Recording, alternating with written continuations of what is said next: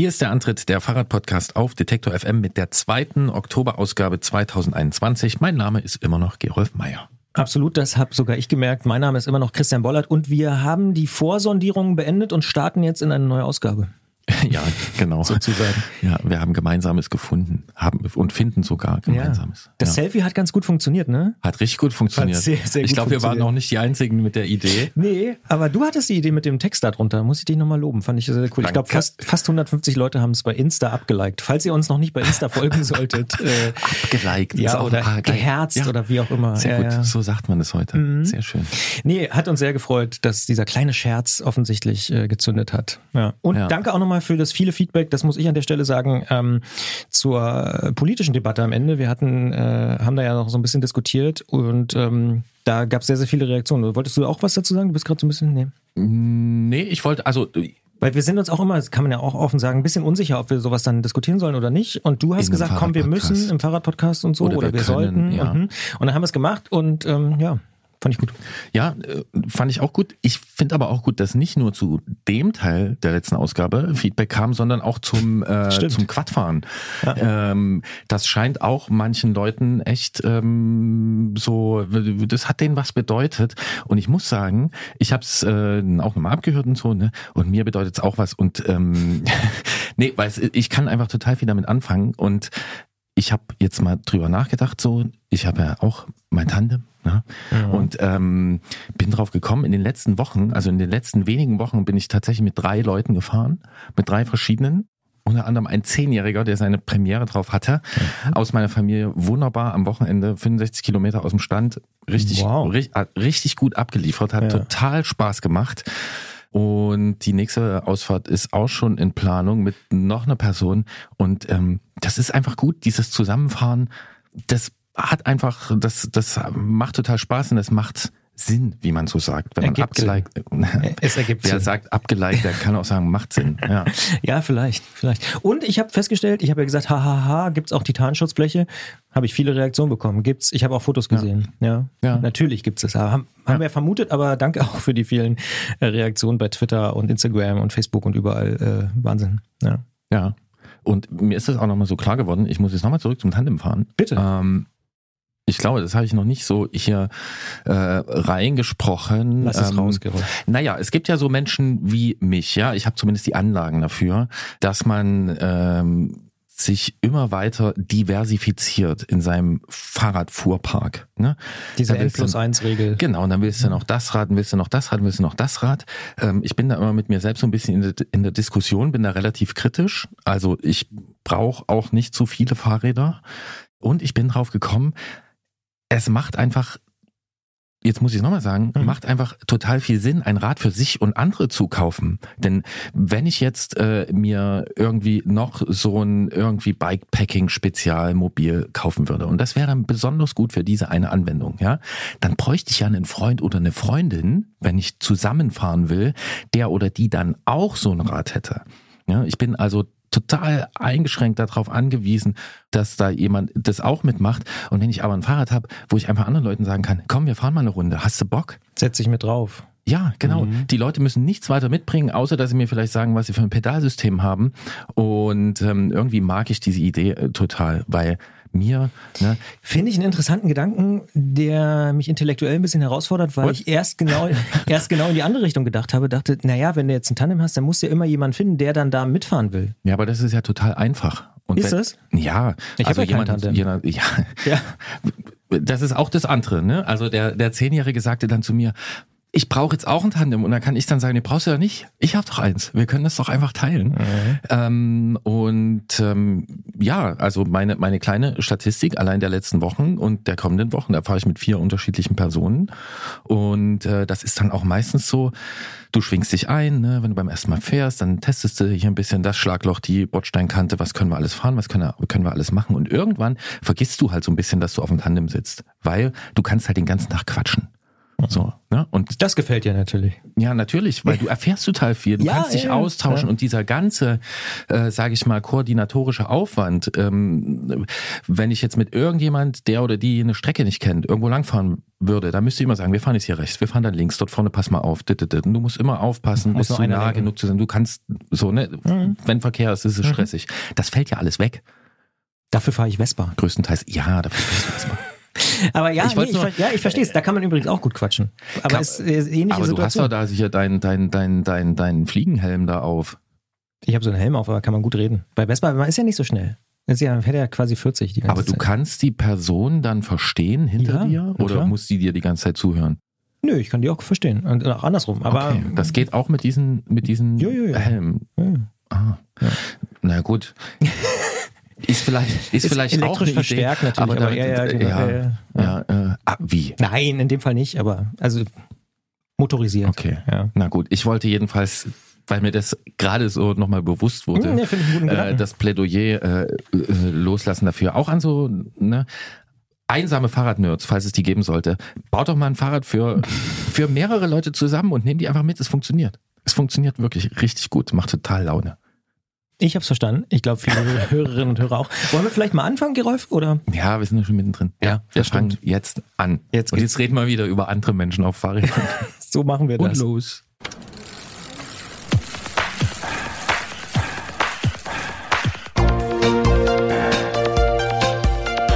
Antritt. Alles rund ums Radfahren bei Detektor FM. Und es gibt ja, wie wir wissen, sehr viele andere Menschen auf Fahrrädern. Zum Beispiel Anfang Oktober äh, in Nordfrankreich. Da hat ein Frühjahrsklassiker stattgefunden. Das ist in diesen Zeiten natürlich kein Widerspruch, sondern eine wahre Geschichte. Bei Paris-Roubaix wird traditionell dem Kopfsteinpflaster gehuldigt und erstmals ist in diesem Jahr auch ein Frauenrennen veranstaltet worden. Wir sprechen mit Romy Kasper vom Team Jumbo Visma über ihre erfolgreiche Teilnahme, die Rolle des Wetters und ihre zukünftigen Ambitionen bei Paris-Roubaix. Ganz genau, Kopfsteinpflaster. Finde ich persönlich übrigens auch gut, aber da kommen wir vielleicht später noch ein bisschen drauf. Erstmal geht's aber mit Stefan Stiener von der Fahrradfirma Velotraum um die Bedingungen, unter denen Fahrradhersteller gerade so produzieren. Regelmäßige Antritthörerinnen und Antritthörer wissen es natürlich, die Branche ist im Moment ganz schön durcheinandergewirbelt und genau deswegen müssen wir auch darüber sprechen. Die Fahrradbranche hat Probleme und eins davon ist ihr Erfolg.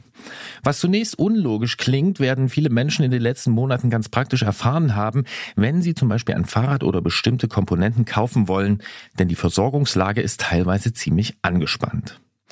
Oder diese Menschen haben fleißig den Antritt gehört und erinnern sich an unsere Gespräche zum Beispiel mit Dirk Zedler oder Josh vom Bike Department Ost in Leipzig. Corona hat einen Boom ausgelöst und gleichzeitig die viel beschriebenen Lieferketten verstopft. Fahrräder und Komponenten sind knapp dieser Tage. Für große Hersteller ist das ärgerlich. Mit ihrer Marktmacht können sie sich jedoch häufig trotzdem mit Nachdruck Zugang zu knappen Gütern verschaffen. Doch kleinere Firmen, die besonders auf ihre Zulieferer angewiesen sind, könnten die Verlierer in dieser Boomsituation mit Engpass sein. Und ob das wirklich so ist und ob das zutrifft, wollen wir in dieser Ausgabe des Antritts mit Stefan Stiener besprechen. Er ist Gründer und Geschäftsführer der Firma Velotraum aus Weil der Stadt. Und genau dort erreichen wir ihn auch und sagen schönen guten Tag. Hallo Stefan. Ja, hallo zusammen, hallo Gerolf, hallo Christian, hallo liebe Hörer. Vor dem Hintergrund des teilweise Lockdowns hast du im Februar noch auf eurem Blog geschrieben, fast alles kommt später, quasi alles wird teurer und was schiefgehen kann, geht schief. Ist das immer noch so? Ja, alles würde ich sagen nicht mehr. Ja, ich wage meinen kurzen Rückblick. Also wir mussten, haben dieses Jahr keinen Auftrag verloren. Wir mussten keinen Kunden enttäuschen, dass er sein Fahrrad nicht bekommen hat. Also das werte ich schon mal als große Erfolgsgeschichte. Aber die Situation ist weiterhin extrem angespannt. Musstet ihr deswegen viele Leute vertrösten? Also wenn ihr sie nicht enttäuschen müsstet, dann immerhin vertrösten? Ja, mein, wir mussten Leute vertrösten. Wir, dadurch, dass wir aber schon sehr früh, eigentlich schon letztes Jahr im Herbst, ähm, vergleichsweise deutlich kommuniziert haben, was da auf die Branche und auf die Kunden zukommt, ähm, war von vornherein sehr, sehr viel Verständnis von unserer Kundenseite und auch von, von unseren Händlern da für die Situation. Für die Menschen, die wenigen, die Velotraum nicht kennen, welche Räder stellt ihr her und wie viel verkauft ihr ungefähr im Jahr? Mhm.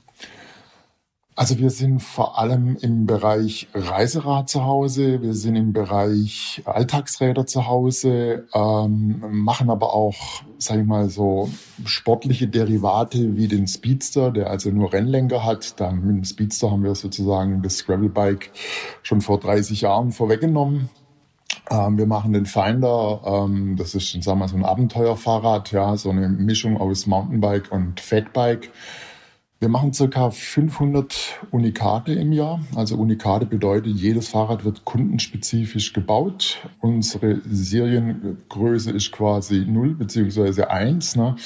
Und da sind wir natürlich schon bei einem zentralen Problem, das wir jetzt haben.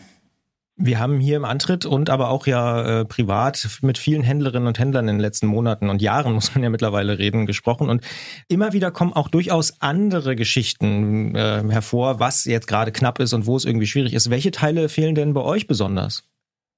Also die größten, das größte Kopfzerbrechen macht uns im Moment ähm, Shimano und da explizit zum Beispiel die Kassetten. Die werden in Malaysia hergestellt. Malaysia war jetzt mehrfach von weiteren Lockdowns betroffen. Dann aber auch so Dinge wie Tubus-Gepäckträger. Die Firma Tubus hat ja vor drei Jahren seinen Hersteller verloren. Ja, dann gab es noch einen Inhaberwechsel. Also im Prinzip ist da kein Stein auf dem anderen geblieben und das wirkt sich bis heute aus. Also sprich, ähm, Liefertermine für Gepäckträger ähm, wandern teilweise ins Jahr 2024 und man muss dann irgendwie gucken, wie man, wie man, wie man mit dieser Situation klarkommt. Kannst du uns mal ein Beispiel geben, wie sich solche ausbleibenden Lieferungen auf eure Produktion auswirken? Also, hm, ja. die, was ich jetzt von dir höre, ich denke mir, ein Fahrrad ohne Gepäckträger, das kann man auch ausliefern, aber ein Fahrrad ohne Kassette, also ohne Ritzel, das wird schwierig. Genau, ja. Also bei einem Gepäckträger kann man noch auf ein anderes Modell beraten, ja, oder der Kunde bringt noch eins mit. Wir haben ja den Vorteil, dass unsere Kunden in seltenst Erstkäufer sind, sondern das sind ja meist schon eher Fahrradenthusiasten, die auch das ein oder andere Bauteil noch im Keller liegen haben, ja. Aber bei einer Kassette vollkommen richtig geht's nicht, ja. Ähm, das bedeutet für uns, dass wir dann wenn Sie jetzt zum Beispiel, was jetzt dieses Jahr regelmäßig vorgekommen ist, ähm, Liefertermine einfach in Luft auflösen. Dann gehen wir halt los, ähm, gucken in unsere Produktionsplanung. Also wir planen ungefähr sechs Wochen im Voraus die Produktion komplett durch. Ja.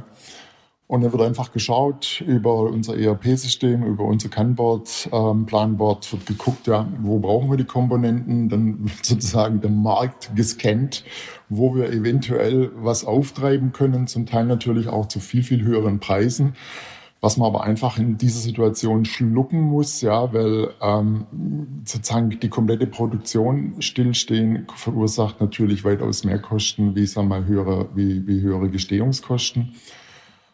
Also es ist ein unglaublich großer Administrationsaufwand dahinter, Organisationsaufwand. Ähm, es belastet die Leute, die das Material besorgen müssen, die die Planung machen müssen, ungemein. Und es belastet natürlich auch die Mitarbeiter in der Produktion, weil sie einfach sozusagen mit, mit, mit, mit ihrer Aufgabe nicht durchkommen, mit der Produktion nicht durchkommen und regelmäßig ausgebremst werden. Also lange Rede, kurzer Sinn, es ist eine sehr, sehr belastende Situation. Der Aufwand nimmt teilweise um bis zum Fünffachen zu. Ne?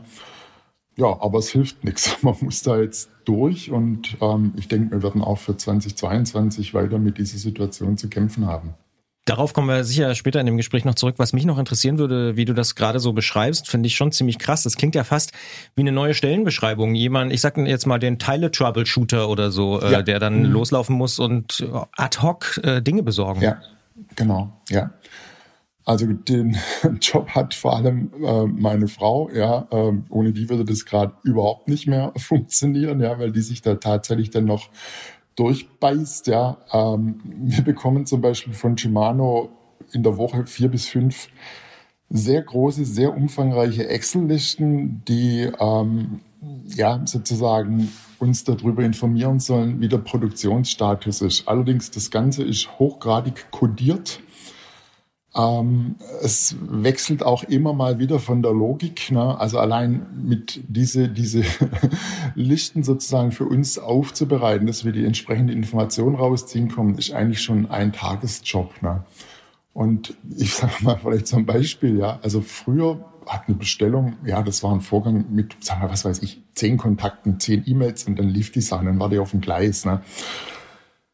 Jetzt können es 100 bis 500 E-Mails werden, ja, bis einmal eine Bestellung läuft. Konkretes Beispiel ist unser Felgenlieferant Alex in Taiwan. Ja, das war früher eine Sache von zwei, drei E-Mails, dann lief die Sache, dann kam die Ware. Inzwischen ist es ein, ein, ein Grabenkrieg, kann man schon, ein Stellungskrieg, muss man schon fast sagen. Also es, man, man, man kann es wirklich, man findet keine Worte mehr, man kann es wirklich teilweise nicht mehr beschreiben, ähm, was da passiert die Lieferanten machen das, denke ich, nicht mit Absicht. Man sieht einfach, dass alle am Limit sind, dass überall die vorhandenen Strukturen, also auch die IT-Strukturen, die Personenstrukturen, das nicht mehr bewältigt, nicht mehr abgebildet kriegen, was gerade am Markt passiert, was man gerade ähm, da sozusagen bewältigen muss. Jetzt gibt's äh, diese These, die wir auch eingangs genannt haben in der Anmoderation, dass die großen Hersteller da noch relativ gute Karten haben, dass sie dann einfach viel mehr bestellen und ähm, mit ihrer Marktmacht da eher äh, bedient werden und dass halt gerade die kleineren Hersteller, so wie ihr das seid, da in Gefahr sind. Ähm, würdest du das bestätigen? Ist das deine Erfahrung oder ist es eigentlich für alle gleich beschissen? Also ich sag mal so, alle haben Probleme. Ja. Die Großen haben andere Probleme wie wir, aber in der Tendenz würde ich auch sagen, ähm, dass die Großen halt etwas bessere Chancen haben, aufgrund ihrer Marktmacht ähm, auf Lieferungen zu drängen und dass dann einfach ein paar andere nach hinten geschoben werden. Aber das sind Spekulationen, dafür habe ich letztendlich keine Beweise. Was auf jeden Fall nachlässt, ist so ein bisschen dieser, ja, ich sag mal, Welpenschutz, den wir zum Teil genossen haben. Ja, also so, kleine Firmen wie Velotraum, die werden oft deshalb als Hersteller beliefert, auch wegen des, des Renommees, das mit unserem Namen verbunden ist. Ne? Oder mein, wir, wir waren eine Firma, wir sind eine Firma, die zum Beispiel als erstes Tubusträger als Serie verwendet hat oder auch Ergon GP5-Griffe in Serie verwendet hat und nicht irgendwie nur als, als Upgrade. Ne? Ähm, also wir haben durchaus auch schon wichtige Funktionen für die, für die großen Hersteller, ähm, Komponentenhersteller wahrgenommen. Und deshalb naja, hat man so einen gewissen Sonderstatus. Ne? Dieser Sonderstatus, der geht gerade komplett, der geht verloren. Ja, ähm, sprich, wir müssen wirklich, wir müssen tagtäglich kämpfen, dass wir sozusagen nicht hinten runterfallen. Und wer diesen Kampf aufgibt oder nicht dranbleibt, der kann schon unter die Räder kommen. Ja, also die Gefahr, würde ich sagen, ist nicht aus der Welt. Ja, aber ich würde jetzt mal sagen, also mit, mit entsprechendem Biss und Nachdruck ähm, wird man, wird, können auch kleine Hersteller durch diese Zeit kommen. Ich würde das gerne noch ein bisschen besser verstehen, weil du hast es ja schon ziemlich plastisch beschrieben, dass früher, ich sage jetzt mal fünf bis zehn E-Mails ausgereicht haben, heute können es 100 bis 500 sein. Über was diskutiert man denn da? Also was ist auf der anderen Seite das Problem? Also wir haben ja schon festgestellt, es gibt wenig, aber du hast gesagt, ist es auch Überforderung? Also wie konkret, was, über was redet man da? Das ist eine gute Frage. Ich muss da gerade wirklich, ja, also das geht an sich schon mal los, dass ähm, eine, eine, eine Auftragsbestätigung, ja, also du, du, du schickst eine Bestellung an, dein, an deinen Hersteller, ja, und normalerweise gutes Gebaren im, im, im geschäftlichen Umgang ist, dass man zumindest mal eine, eine Bestätigung bekommt, dass hier eine Bestellung eingegangen ist und dass zwei, drei Tage später ähm, eine Auftragsbestätigung kommt. Oder zumindest eine Information, ja, wir haben das erhalten und ähm, in, was weiß ich, zehn Werktagen erfolgt die Auftragsbestätigung. Heute geht es schon so los, dass man einfach dann wiederum hinterher telefoniert oder mailt, ob denn die Bestellung angekommen ist, wenn man dann so nach zwei, drei Wochen nichts hört. Ne? Also im Prinzip, man ist auch so ein bisschen die permanente Wiedervorlage äh, seiner, seiner Geschäftspartner. Man hat das Gefühl, man muss die sozusagen mitstrukturieren, ja, ähm, weil denen ja quasi so zumindest das Gefühl, jeder Auftrag, vor allem so kleine, quasi mehr oder weniger lästig ist, ja. Also da geht es im Prinzip schon, schon los, ja. Ähm, dann haben wir natürlich, das haben wir aber schon immer, aber wurde durch Corona wohl auch verstärkt, oft eine relativ starke Mitarbeiterfluktuation. Also man hat immer wieder mit neuen Mitarbeitern zu tun. Ähm, und wir lassen natürlich zum Beispiel Beispiel Alex-Felgen. Wir lassen unsere Felgen, es ist keine Standard-Alex-Felge, sondern es ist eine ähm, veredelte Alex-Felge. Ne? Und ja, und bis die dann wieder verstehen, obwohl das rein theoretisch in der Bestellnummer und überall hinterlegt und kodiert ist, was wir konkret brauchen, ja, ähm, gehen, gehen die nächsten mehreren E-Mails hin und her. Und dann geht es Geschacher um den Liefertermin los. Ne? Man bekommt erstmal gar keinen Liefertermin, sondern man bekommt einen ungefähren Liefertermin, also so einen beabsichtigten Liefertermin. Ähm, und dann sind wir wieder, sind wir wieder am Zug praktisch immer wieder alle paar Wochen oder alle zwei Wochen oder je nachdem, was, was für ein Produkt es sich handelt, nachzufragen, ja, wann bekommen wir denn endlich den endgültigen Liefertermin? Ja. Ähm, und so geht dieses Ping-Pong-Spiel, zieht sich dann teilweise über Wochen und Monate hin. Ja, und so kommen diese hunderte von E-Mails dann zum Teil zusammen. Und dadurch, dass halt auch auf der anderen Seite Überforderung herrscht, passieren dann natürlich auch viel, viel mehr Fehler wie sonst, ne, was dann auch wiederum sehr, sehr viel mehr Kommunikation generiert. Ja, und so kann man sich das ungefähr vorstellen. Ja.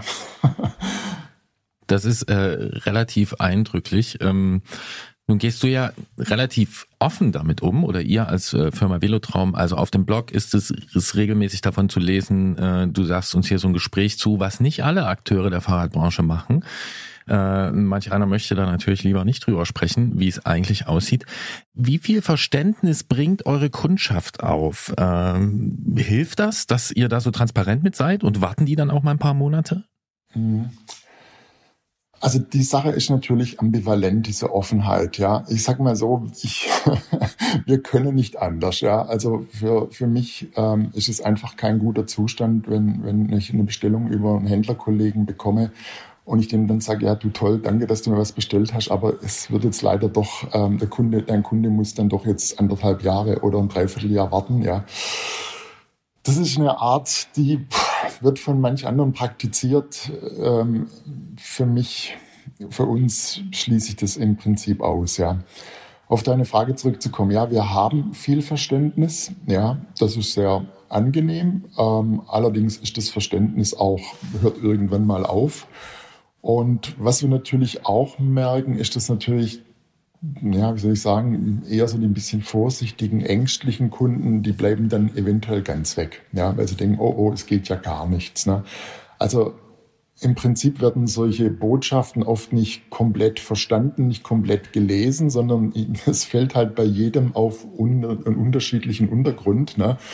Der eine sagt, naja, wird schon nicht so schlimm sein. Ja, der andere interpretiert den gleichen Artikel so nach dem Motto, oh Gott, oh Gott, da geht ja gar nichts mehr, da ist ja sozusagen Weltuntergangsstimmung. Ne?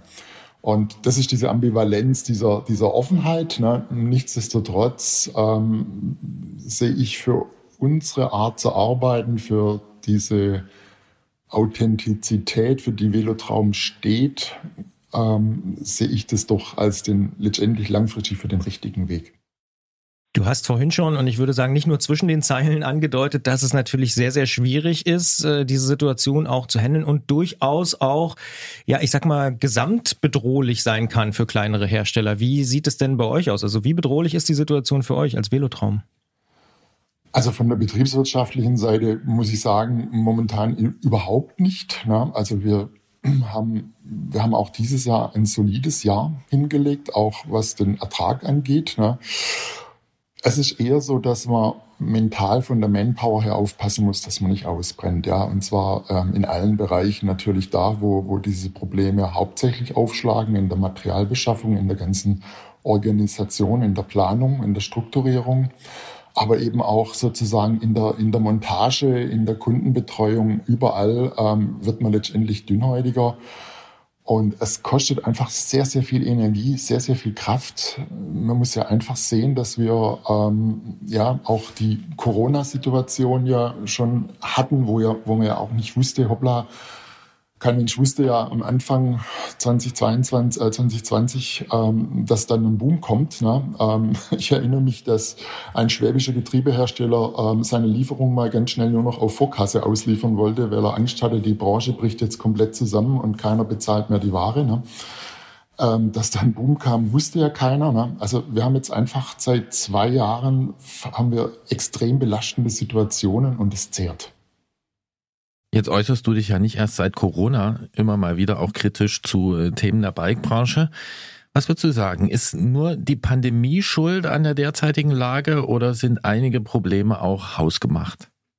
Also hausgemacht sind sicherlich die Probleme, die wir schon lange haben in der Branche, dass wir zu kurze Produktion- oder Produktzyklen haben. Ja, dass wir äh, meinen, jährlich das Rad, also zumindest nach außen neu erfinden zu müssen dass wir uns unnötige Variantenvielfalt aufhalsen. Also Stichwort, also man denkt nur mal an die, an die vielen ähm, Steckachsen-Ausführungen, ähm, die es inzwischen gibt. Ne?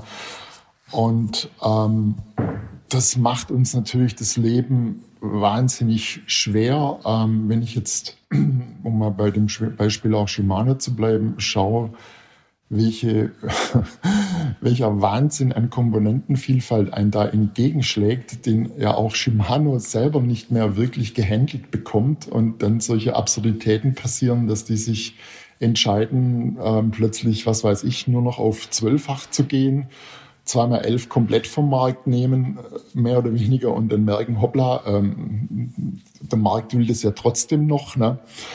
Also da muss ich ganz klar sagen, hat die Branche ähm, ihren großen Eigenanteil dran, dass wir einfach ähm, immer noch versuchen, dem Kunden über neu, neu, neu zum Produkt zu bringen. Und ich halte es für komplett überflüssig, weil das Fahrrad hat einfach ein unwahrscheinlich starkes Standing. Alles spricht in, auch für die nächste Zukunft für das Fahrrad. Und man muss eigentlich, sage ich mal, in so ein munter brennendes Feuerchen nicht, nicht unbedingt noch Kerosin gießen. Ne? Und sich dadurch das Leben teilweise wirklich schwer zu machen. Ja?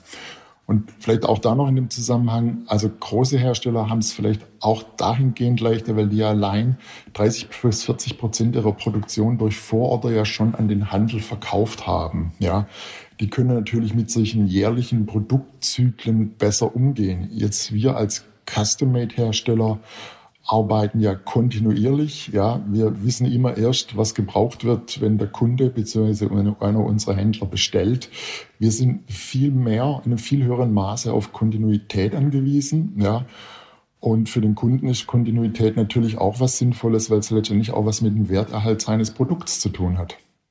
Stichwort Kontinuität. Du hast vorhin schon angedeutet, du gehst nicht davon aus, dass 2022 großartig anders werden kann, wenn ich das richtig äh, verstanden habe. Wird es denn jemals wieder, ich sag mal, so werden wie vorher, dass man einfach was bestellt und eine Woche später ist da? Ich glaube schon, dass es wieder so wird. Ne? Wann es so wird, die, die, Prognose ist wirklich schwierig, ja. Ähm, nee, ich meine, es finden ja auch jetzt sinnvolle Korrekturen statt. Die brauchen natürlich Zeit. Ne? Also die, diese, mein, die Fahrradbranche, auch das gehört, sage ich mal, noch zu diesen hausgemachten Fehlern dazu. Man hat sich einfach sehr einfach gemacht in der Vergangenheit, sprich einfach Produktion in Asien. Ja. Also letztendlich, ich weiß, wir haben ja lange, viele, zehn Jahre lang in, in Europa unsere Rahmen bauen lassen, ja, und sind dann eben auch nach Asien, ja nicht wegen dem Preis, sondern letztendlich, weil wir dort nur bestimmte ähm, technische Merkmale und Qualitätsmerkmale bekommen haben. Aber letztendlich hat sich die Branche zu einfach gemacht. Ja, einfach zack, wir gehen nach Asien. Ähm, da wird es dann schon in Anführungszeichen für uns gemacht. Jetzt finden massive Bemühungen statt, ähm, wieder auch Stand, also Produktionen nach Europa zu verlagern. Nicht, dass man jetzt sagt, okay, Asien ist, man lässt gar nichts mehr in Asien zu produzieren, aber da zweigleisig zu fahren, ist sicherlich eine ganz, ganz sinnvolle und wichtige Entwicklung. Die braucht aber einfach ein bisschen Zeit. Ne? Aber ich bin mir sicher, dass wir in zwei, drei Jahren wird sich das alles wieder ähm, normalisieren. Ja, also da bin ich sehr zuversichtlich. Und du gehst auch davon aus, dass das, ich sag mal, so normal oder anders, äh, regulär, äh, sagen wir mal, ähm, laufen wird, trotz steigender Nachfrage ja dauerhaft nach Fahrrädern und allem, was so dazugehört? Ähm, gut, also die, die, die Nachfrage, die steigende Nachfrage wird sicher, denke ich, ähm, wenn sie überhaupt dann noch stattfindet, das müssen wir ja noch, müssen wir noch abwarten. Wir brauchen ja für die steigende Nachfrage erstmal eine vernünftige Infrastruktur, ähm, dass die Leute ihre Fahrräder, also ich spreche jetzt vor allem für den Alltagsnutzen, für die Mobilität und jetzt nicht für den Freizeitbereich auch wirklich entsprechend einsetzen können. Also ich denke, die Nachfrage wird weiter zunehmen. Vielleicht werden wir jetzt irgendwann eine Delle bekommen. Also man sieht ja einfach, Autoproduktion ist runtergegangen. Es kann schon sein, dass wir ähm, jetzt mal irgendwie nach diesem Nachholhype der Corona-Zeit eine kleine Delle bekommen. Aber langfristig wird es, wird es, wird es zunehmen. Aber es wird eben nicht mehr dieses exponentielle, starke Wachstum sein. Und das kriegt eigentlich eine Marktwirtschaft bewältigt. Ne? Also ich ich versuche immer, ich gehe immer, gucke immer mal so ein bisschen nach, nach hinten. Also während der Wiedervereinigung, ähm, da ist der Markt wesentlich stärker gewachsen, der Fahrradmarkt von den Stückzahlen her, ja. Und ähm, allerdings halt nur lokal in Deutschland. Und da hatten wir nicht ansatzweise diese, diese Problematik. Ne? Also ich denke schon, dass wir wieder zu einer etwas anderen Normalität zurückkommen. Was mir eher Sorge macht, ist, dass tendenziell überall die Mindestbestellmengen nach oben gehen. Ja, und das ist natürlich für uns kleine Hersteller ein Problem. Ja, also Mindestbestellmengen sind halt einfach, dass wir, was weiß ich, ein, ein nehmen wir TUS Gepäckträger wieder, das früher war die Mindestbestellmenge 20 pro Modell für, für, für kleine OEMs, jetzt liegt sie halt bei, bei 50, ja. Und wenn ich meinen Kunden eine möglichst große Vielfalt anbieten möchte und mir auch nicht einen Zweijahresbedarf ans Lager legen möchte, dann äh, tue ich mich mit dem schwer oder noch krasser ist es zum Beispiel bei Schutzblechen. Da sind wir inzwischen bei 200 Schutzblechen pro Ausführung. Und wir haben allein fünf Ausführungen, weil wir es halt besonders schön machen wollen. Ja, dass nicht ein, also ein schmaler Reifen kriegt halt ein schmäleres Schutzblech, ein breiterer Reifen ein breiteres. Die kleinere Laufradgröße kriegt einen kleineren Radius. Dann sind es eher so Hemmnisse für kleine Hersteller, ja. Ähm, und da hoffen wir, dass sich das nicht weiter fortsetzt, ne? dass sozusagen sich die Hersteller dran gewöhnt haben, ja gut, wir können diese höheren Mindestordermengen durchsetzen. Also wir hoffen, dass sich der Markt da wieder ein bisschen reguliert und auch die kleinen Hersteller mit ihren Bedürfnissen durchaus auch wieder ein Gehör finden und äh, eine Akzeptanz finden. Da sind sie wieder, die Schutzbleche, die wir in der vergangenen Ausgabe diskutiert haben. Passt perfekt äh, zu unserem äh, letzten Thema. Äh, du hast die Rahmenproduktion angesprochen. Ich will noch mal kurz darauf eingehen, Stefan. Für wie wahrscheinlich hältst du es, dass im Nachgang der aktuellen Entwicklung äh, in vielleicht fünf Jahren ein Velotraumrahmen auch wieder in Europa gebaut werden kann? Ja, also das wäre, das halte ich jetzt nicht für unwahrscheinlich, weil, wie gesagt, wie ich schon gesagt habe, es, es arbeiten einige Firmen dran, ähm, auch zum Beispiel speziell Rahmenproduktion wieder in ähm, Europa äh, stattfinden zu lassen. Und ich kann mir auch vorstellen, dass vielleicht es ähm, Unternehmer gibt oder Neugründungen gibt, die sagen, nee, wir, wir machen Rahmenproduktion, ja, und ähm, eben als, als Auftragsfertiger. Ne? Also da würde ich sagen, würde ich jetzt, das, das ist nicht unwahrscheinlich, sogar relativ wahrscheinlich. Und wenn das gleichzeitig mit einem relativ hohen Automatisierungsgrad verbunden ist, ähm, ist das auch hinsichtlich Kosten und Qualität ähm, überhaupt kein Problem. Also das wird kommen, ähm, worauf ich mich Anführungszeichen noch mehr freue, wenn der 3D-Druck mal so weit ist, dass sozusagen ähm, Rahmen wirklich gedruckt werden können zu vernünftigen ähm, Bedingungen. Ja, also was so Zeit und Kosten und ähm, Ressourceneinsatz angeht. Das wäre sozusagen für uns die optimale Konstellation. Ja, also dort auch trotz aller Probleme so ein bisschen Chance in der Krise? Ja, unbedingt. Immer. Die Fahrradbranche wird kräftig durchgeschüttelt von Corona und äh, einem Fahrradboom und den damit zusammenhängenden Lieferproblemen, die ausgelöst werden. Ähm, verschiedene Hersteller sind davon verschieden betroffen. Stefan Stiener von Velotraum aus Walderstadt hat uns geschildert, wie es bei Velotraum aussieht. Wir wünschen viel Erfolg und äh, das können wir, glaube ich, mal sagen. Es, wir wünschen euch, dass das mit den 500 E-Mails mal abnimmt und dass das sich wieder auf ein verträgliches Maß einpendelt. Und äh, Stefan, wir sagen vielen Dank für die Offenheit und ja, alles Gute. Ja, vielen Dank an euch. Hat mich gefreut, bei euch zu Gast zu sein. Ich finde, die 500 Mails für eine Bestellung, die machen das sehr, sehr plastisch, was da gerade los ist. Total. Und äh, beängstigend für mich, der so Inbox Zero-Typ ist übrigens. Also das ist, äh, ja, nee, das ist krass. Und ich habe es jetzt auch im Gespräch noch ein bisschen besser verstanden tatsächlich, weil er es aus meiner Sicht sehr, sehr gut erklärt hat, wo da so die Probleme sind, dieses ständige Nachhaken und so. Das kenne ich auch hier und da von anderen Projekten. Das kann einfach sehr, sehr kräftezehrend sein. Ne? Und er hat es ja auch beschrieben, wir haben wahnsinnig viel zu tun, aber dieses äh, alle Bälle im Spiel halten und so, ja, Hut ab. Mhm. Und trotzdem auch interessant für mich, äh, wie sicher er sich scheint, dass ähm, es in fünf Jahren auch eine Produktion hier geben wird und dass ähm, eine der Folgen der derzeitigen Zustände äh, sein könnte oder sehr wahrscheinlich sein wird, dass wieder mehr Rahmenbau ähm, Serienproduktion hier stattfindet. Das finde ich ja sehr interessant. Halte ich auch für plausibel. Also hört man ja wirklich auch jetzt in vielen anderen Bereichen, weiß ich nicht, Batterieproduktion und so. Äh, also ich glaube, dass es da schon so eine, so, wie heißt es immer so schön, so eine Ausgleichsbewegung gibt. Mhm. Ähm, und wir wahrscheinlich in ein paar Jahren sehen werden, dass, dass das doch geht. Aber dauert natürlich auch alles ein bisschen. Ne? Ist egal in welchem Bereich, äh, kannst nicht einfach mal so übermorgen eine neue Fabrik aufmachen. Chipfabrik, Batteriefabrik, Fahrradfabrik. Mhm. Und bei Paris-Roubaix, da hat es über 100 Jahre gedauert, bis Frauen erstmals äh, ein Rennen fahren. Aber in diesem Oktober ist es so gewesen und wir sprechen mit Romy, denn die war dabei. Es ist der besondere Frühjahrsklassiker im Radsport, der in diesem Jahr allerdings im Herbst stattfinden musste. Paris-Roubaix, das Rennen mit vielen üblen Kopfsteinpflasterpassagen, gilt als eines der härtesten Eintagesrennen im Rennkalender und ist es wahrscheinlich auch und stellt höchste Ansprüche an Mensch und Material. In diesem Jahr hat der Klassiker zum ersten Mal auch als Frauenrennen stattgefunden. Und mit dabei gewesen ist Romy Kasper, die fürs Team Jumbo Wismar fährt. Wir sprechen mit ihr über ihre Teilnahme beim ersten Paris-Roubaix der Frauen und darüber, wie sehr das alles wehtut, wenn man dort über Kopfsteinpflaster bügelt. Hallo Romy. Hallo. Romy, du bist erfolgreiche Teilnehmerin des ersten Paris-Roubaix der Frauen. Was hast du gedacht, als du von deiner Nominierung für dieses Monument des Radsports erfahren hast? Äh, ehrlich gesagt bin ich davon ausgegangen, äh, dass ich fahren darf vom Team, äh, weil Kopfsteinpflaster und die ganzen Frühjahrsklassiker sind schon die Rennen, die ich mag, äh, wo ich äh, die besten Leistungen zeigen kann und wo ich die besten Helferdienste bringen kann. Also bin ich eigentlich davon ausgegangen, wenn ich gesund und fit bin, dass ich fahren darf. Mhm, aber wenn, wenn so ein, so ein Monument äh, wie Paris-Roubaix dann als erstes Mal auch für Frauen stattfindet, ist das, ist das ein besonderes Gefühl, wenn man weiß, okay, da bin ich dabei? Definitiv. Also ich sag mal so, als meine Radsportkarriere mal begann, hätte ich äh, nie davon ausgehen können, dass es das für Frauen mal geben wird. In den letzten Jahren wurde es immer mal wieder gemunkelt und verschoben und gemunkelt und verschoben. Ähm, dass ich es noch aktiv erlebe, hätte ich ja vielleicht vor Jahren nicht unbedingt so erwartet, aber deswegen bin ich umso mehr glücklich, dass ich äh, beim ersten Paris-Roubaix dabei sein durfte.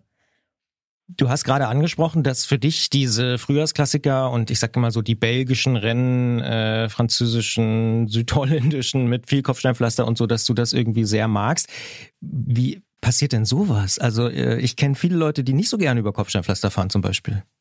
Oh doch, also keine Ahnung, vielleicht kommt es daher, weil ich in Ostdeutschland aufgewachsen bin und da halt immer noch viel Kopfsteinpflaster und schlechte Straßen sind.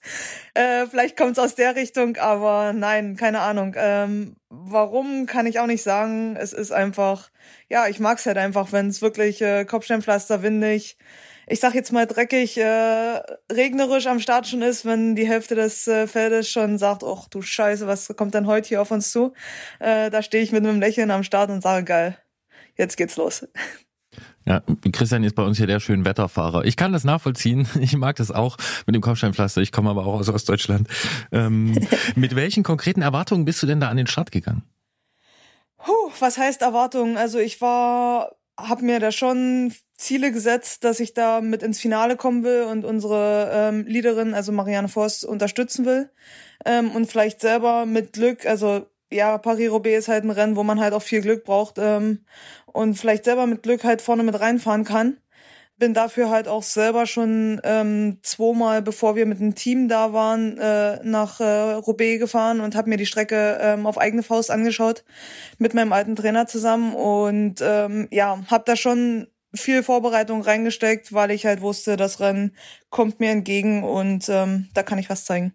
Wie ist es denn ganz konkret für dich gelaufen? Also, so viel kann man ja sagen, wissen wahrscheinlich die meisten, Marianne Voss ist Zweite geworden. Wie, wie war für dich das Rennen? Genau, also Marianne ist Zweite geworden. Sie war unsere Leaderin. Ähm, mit ihr wollten wir auf Sieg fahren oder sind auf Sieg gefahren. Dass es nun nur in Anführungsstrichen der zweite Platz ist, ähm, ist jetzt nicht traurig. Ist ein, es war ein krasses Rennen und sie hat eine krasse Leistung abge, abgerufen und wir waren super froh, da auf dem Treppchen zu stehen. Aber das ist halt, ja, wie ich schon gesagt habe, ein Rennen, wo man halt wirklich Glück braucht, auch, ähm, weil es halt mit vielen Stürzen, Defekten mal ganz schnell ganz anders sein kann. Und ähm, von meinem alten Trainer habe ich bei den Recons, die wir gefahren sind, halt die Aussage bekommen, äh, das Rennen in Roubaix ist halt wirklich erst zu Ende, wenn du auf der Radrennbahn ankommst, weil vorher kann mit Defekt und Sturz so viel passieren da trotzdem nicht aufgeben, ähm, wieder aufs Rad drauf und weiter, weil du weißt nicht, was dem Rest passiert. Und so kam es dann bei mir auch. Also ich bin halt wirklich viel Helferdienste gefahren. Hab ähm, Marianne halt immer, was Keypunkt ist, ähm, vorne ins Pflaster reingefahren, ähm, weil man so halt wirklich Stürze, die vor einem passieren, halt umgeht. Und bin aber selber zweimal gestürzt auf dem Pflaster, aber allerdings wieder aufgestanden und ähm, natürlich wieder hingefahren zur Gruppe, um Marianne wieder zu unterstützen. Und ja, beim, ich glaube, beim dritt- oder viertletzten Sektor war es dann das letzte Mal, dass ich sie reinfahren konnte in der ersten Gruppe und dann leider die Kräfte zu Ende waren und ich in Anführungsstrichen nur noch selber ins Ziel kommen musste. Das mit dem Reinfahren, das hört man ja auch immer wieder, auch bei den Männern. Was ist denn daran so kompliziert? Was heißt kompliziert? Das Problem ist halt, ähm, wir haben ein Feld von, ich weiß gar nicht, 130 Mädels waren, glaube ich, am Start bei uns, das geführt 130 Mädels als erstes auf Pflaster fahren wollen. Und das ist dann halt irgendwann, ja, es wird halt immer schneller und immer schneller und man braucht halt genau die Position und es sind dann halt die Positionskämpfe vorm Pflaster, die halt wirklich entscheidend sind, um da in den ersten, ich sag jetzt mal maximal fünf Positionen aufs Pflaster zu fahren. Weil da man dann halt schon seine eigene Linie wählen kann und nicht gucken muss, wo der Vordermann hinfährt. Das heißt, der Ellenbogen ist da auch mal gefragt oder wie macht man das? Ja, prinzipiell nicht unbedingt der Ellenbogen. Es ist halt einfach, ja, was sage ich jetzt mal, Positionskämpfe sind halt, ähm, ja, Position verteidigen und dran denken, dass halt wahrscheinlich am Hinterrad noch deine Kapitänin ist, ähm, die halt auch noch durch ein Loch durch muss, wo du gerade durchfährst und ähm, ja, viel im Wind fahren, ähm, viel Kräfte lassen für den Helfer, sagen wir es jetzt mal so, weil der muss dann halt wirklich im Wind fahren und schauen, dass seine Leaderin aus dem, aus dem Wind gehalten wird und Kräftesport. Du hast gesagt, du bist zweimal gestürzt. Wie du es gesagt hast, das klang so ein bisschen wie gehört halt dazu zum Job, wenn man dort fährt. Für andere Leute ist das wahrscheinlich ziemlich erschreckend, wenn man hört, ja, okay, bin ich halt zweimal gestürzt an dem Tag. Was ist da passiert? Wie kommt zu solchen Situationen? Ist vor dir jemand gestürzt oder ist es einfach das Pflaster? Also zum Thema Sturz ähm, hat mich mein alter Trainer schon drauf vorbereitet. Äh, du musst in das Rennen reingehen und äh, damit rechnen oder darauf vorbereitet sein, dass du mindestens ein, zwei Mal ähm, auf der Nase liegst. Ähm, aber das gehört zu dem Rennen dazu. Also ja, es klang dann wirklich so, wie es war. Also Stürzen und Defekte gehören bei Roubaix dazu. Und wenn man darauf mental vorbereitet ist, nimmt man es im Rennen auch ganz anders. Und ähm, die Stürze passiert sind, das er, der erste Sturz sind welche vor mir gestürzt auf dem Pflaster. Und da war es recht äh, matschig, rutschig. Also ich habe es noch versucht auszuweichen, beziehungsweise halbwegs zu bremsen. Aber ja, auf nassem Pflaster, auf rutschigem Pflaster auszuweichen, ist genauso fast unmöglich wie auf rutschigem Pflaster zu bremsen. Ich bin dann fast zum Stehen gekommen, aber im letzten Moment halt doch noch gestürzt, äh, was dann aber jetzt nicht so hart war, der Sturz, sagen wir es mal so. Und der zweite Sturz war dann eigentlich, da war ich äh, schon abgehangen aus der ersten Gruppe und bin halt auch auf dem Pflaster in der Kurve weggerutscht, weil es halt ja nass und äh, matschig war. Nass und matschig ist auch ein gutes Stichwort. Es ist ja zum allerersten Mal dieses Rennen für Frauen ähm, ausgetragen worden, aber wir haben, glaube ich, alle, die das irgendwie am Rande mitbekommen haben oder vielleicht auch live gesehen haben, es war wettermäßig schon ziemlich krass, oder? Es war wettermäßig schon ziemlich krass. Ich bin normal der Typ, der sich Regen wünscht für, für einen Rennen, weil ich halt da einfach meine besten Leistungen abrufe. Aber das war, Roubaix war so ein, so ein Rennen im Jahr, wo ich gesagt habe, heute ist selbst ein Tag, wo ich mir mal keinen Regen wünsche, weil ja, durch 30 Kilometer Pflaster im Rennen ist es so schon anspruchsvoll genug. Und der Regen noch dazu hat's dann natürlich noch mal ein bisschen, sage ich jetzt mal, krasser und gefährlicher gemacht.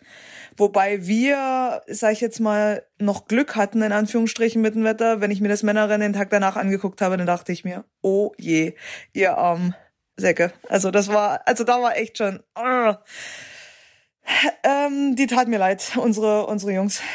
Da hat man ja teilweise von vorne wirklich die Trikots nicht mehr erkannt, ne? Ja, definitiv, genau. Genau so ist es. Also weder Trikots noch Gesichter noch irgendwas. Also da hat man nichts mehr erkannt. Zu jedem Gespräch über Paris-Roubaix gehören natürlich die Kopfsteinpflaster-Sektoren, aber gehört auch die Einfahrt ins Velodrom? Du hast es vorhin auch schon kurz erwähnt. Was passiert da? Du fährst da rein, fällt da alle Last von dir ab oder kannst du das kurz beschreiben? Ja, definitiv. Also ähm, die letzten Kilometer Richtung Velodrom waren dann schon irgendwann ähm, im Kopf der Switch, wo man gesagt hat, boah, krass, du hast es geschafft. Eigentlich nach dem letzten Pflasterstück ähm, war es dann, boah, endlich überstanden. Ähm, und dann halt nochmal Richtung Velodrom oder die Einfahrt ins Velodrom war dann halt nochmal, äh, ja, nochmal so ein Moment, wo man dann denkt, ähm, ja, alles hinter dir gelassen und ähm, du hast es hast es wirklich geschafft und überstanden und da genießt man dann nochmal die Runde im Velodrom, die man da fährt. Es war bei uns auch schon recht viel Zuschauer ähm, vor Ort, also es war schon nochmal, ja, emotional, sagen wir es mal so.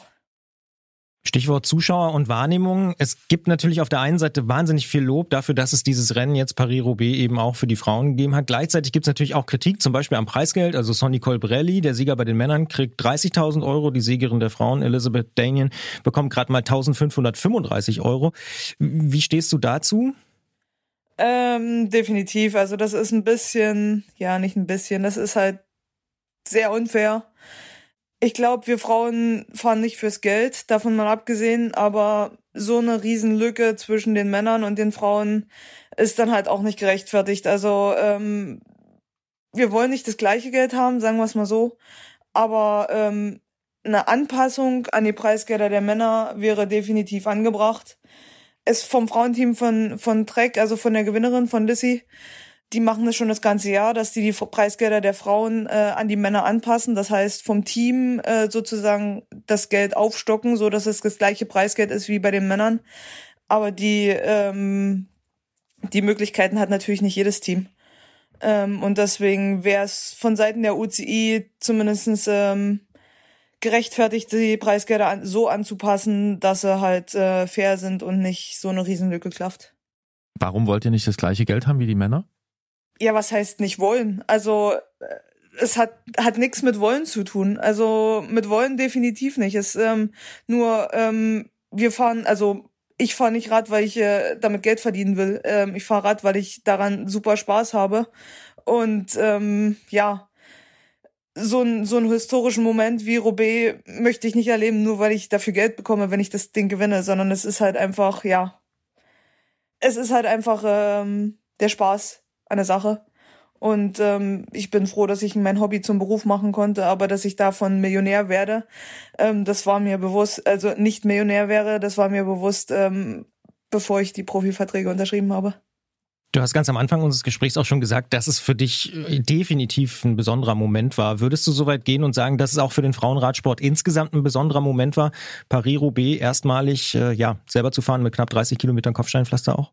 Ja, definitiv wir Frauen haben lange darauf hingefiebert. Ähm, es wurde jetzt auch schon zweimal verschoben. Das war der dritte Anlauf jetzt. Und ich glaube, man hat es medial und äh, auf den sozialen Medien halt wirklich ähm, auch gesehen, dass, dass wir ähm, uns so drauf gefreut haben ähm, und ähm, den Moment jetzt wirklich nicht mehr abwarten konnten. Äh, und ich denke schon, dass es für einen Frauenradsport echt ein historischer Moment war. Dann habe ich ganz am Ende noch eine sportliche Frage. Du hast gesagt, dir macht das Spaß, irgendwie da über Kopfsteinpflaster zu rütteln und wenn die Arme so wehtun und so. Willst du das Ding auch mal gewinnen? Definitiv. Also Roubaix ist ein Rennen, wo ich definitiv nicht nur ich, wahrscheinlich alle, die da am Start standen, ähm, träumen, mal das Rennen zu gewinnen. Und ich sag mal so, in sechs Monaten ist die nächste Chance und ich freue mich jetzt schon drauf. Und wenn du es dir aussuchen könntest, bei Regen und Matsch oder bei Sonnenschein? Das wäre mir relativ egal. Romy Kasper hat beim ersten äh, Paris-Roubaix der Frauen äh, teilgenommen und sie nimmt, wie es kommt, wenn sie zweimal schützt, dann steht sie halt wieder auf und fährt weiter ins Velodrom äh, und sie träumt davon, äh, das Rennen auch mal zu gewinnen, Romy. Wir sagen vielen Dank für diese sehr äh, plastischen Eindrücke und ähm, ja, wir drücken dir natürlich die Daumen, dass dir das gelingt und würden uns freuen, wenn wir dann auch nochmal sprechen könnten. Danke auch fürs Gespräch. Danke dir. Danke, ciao.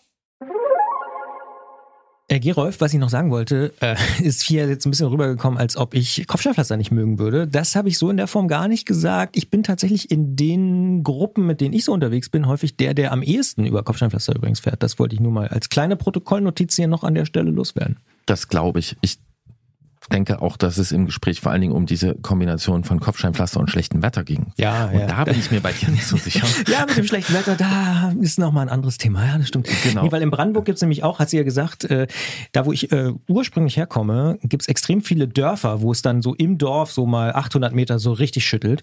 Und das finde ich immer ziemlich geil. Ja. Ja. Ja, und interessanterweise sind das ja dann, äh, wenn man sowas fährt, ne, sind das ja dann die Strecken, wo man so, ähm, also man entspannt eigentlich auf Asphalt und dann kommt das Pavé-Stück Ja. und dann ist so äh, Action angesagt. Ja, und festhalten und so. Ja, das ist irgendwie ganz cool. Aber ehrlicherweise, ich habe auch schon mal überlegt, ähm, ich glaube, Paris-Roubaix würde ich niemals so als Jedermann-Rennen fahren. Das finde ich zu krass. Ich glaube, das finde ich wirklich zu krass. Aber, Aber- vor allen Dingen, weil es regnen würde wahrscheinlich auch. Ja. ja, aber muss man sowas nicht dann doch mal gemacht haben? Ah, ich weiß es nicht. Ich glaube, Also- fahre ich, da fahr ich glaube ich, eher die Flandern-Rundfahrt. So weit würde ich gehen.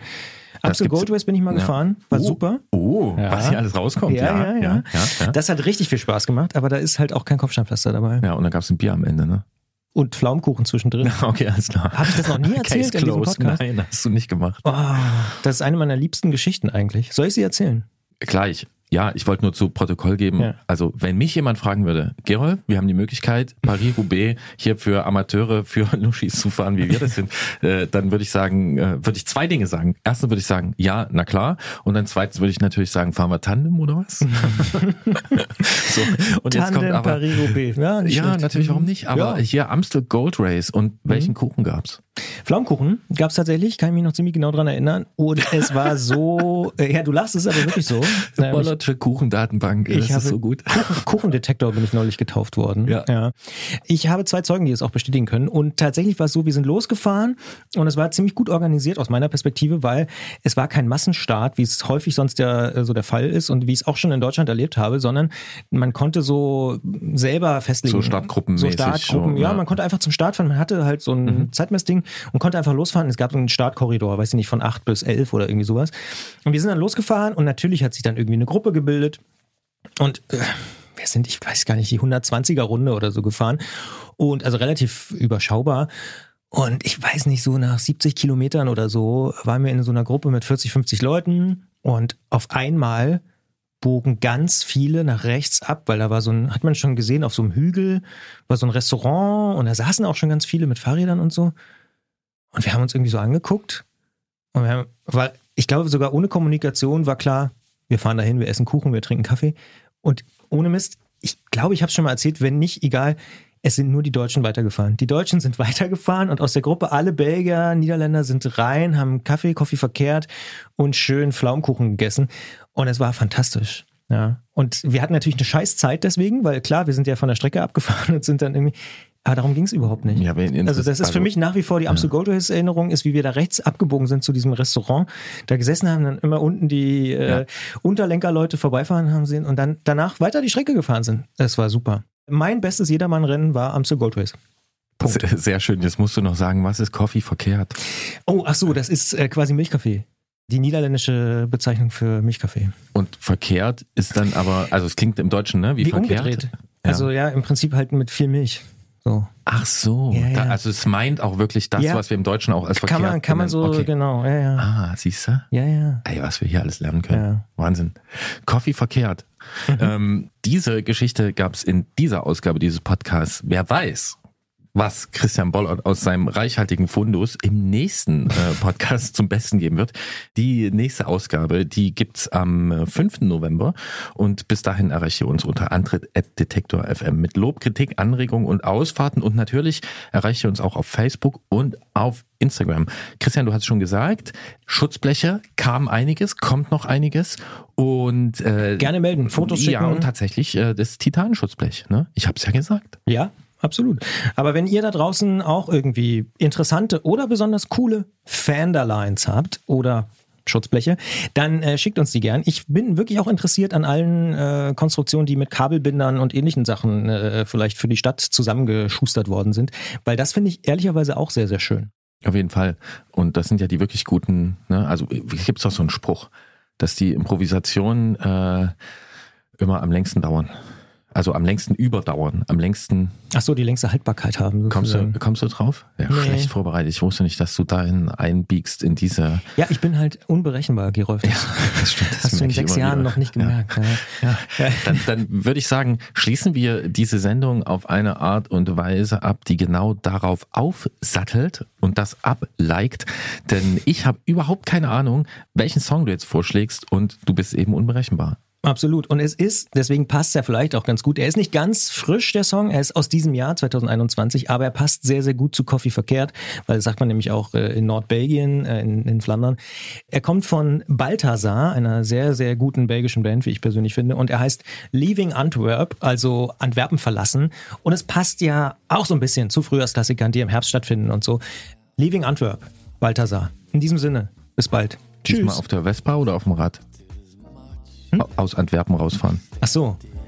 Auf der Vespa oder aus dem Rad? Geht beides, würde ich sagen. Antwerpen kann man auf viele Wege verlassen, auch mit dem Zug. Wunderbar. that you were just way too good. Once I had a choice to become better, one I couldn't make before I walked away. Yeah, once I had a choice to become better, couldn't make before I walked away. I was a swan